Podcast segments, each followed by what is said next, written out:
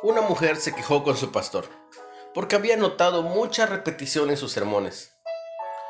¿Por qué lo hace? le preguntó.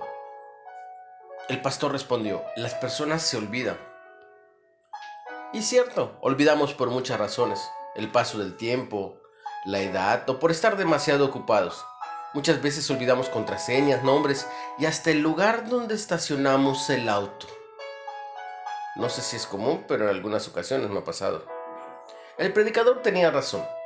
Las personas se olvidan.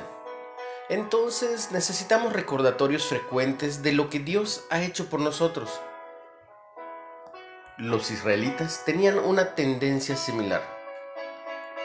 Aún con todos los milagros que habían visto, necesitaban que se les recordara el cuidado del Señor.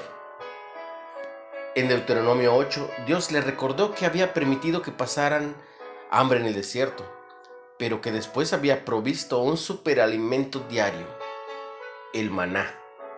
Los proveyó de ropa que no se gastaba. Puedes verlo en el Génesis. Los guió a través de un desierto. Puedes verlo en el Éxodo. Los guió a través de un desierto de serpientes y escorpiones y proveyó agua de una roca.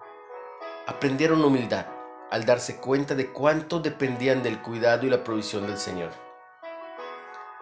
La fidelidad de Dios continúa. Por todas las generaciones, velo en Salmo 100. Siempre que empecemos a olvidar, podemos pensar en las respuestas a nuestras oraciones y recordar así la bondad del Señor y sus promesas fieles. Padre, gracias por ser siempre fiel. Ayúdame a confiar cada día más en ti, sin importar lo que enfrente el día de hoy. ¿En qué áreas ¿Te cuesta un poco más confiar en Dios? ¿O qué versículos bíblicos te ayudan a recordar cuánto se interesa Él por ti?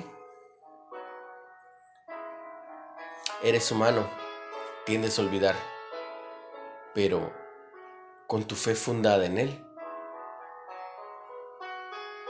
Él estará contigo todos los días hasta el fin.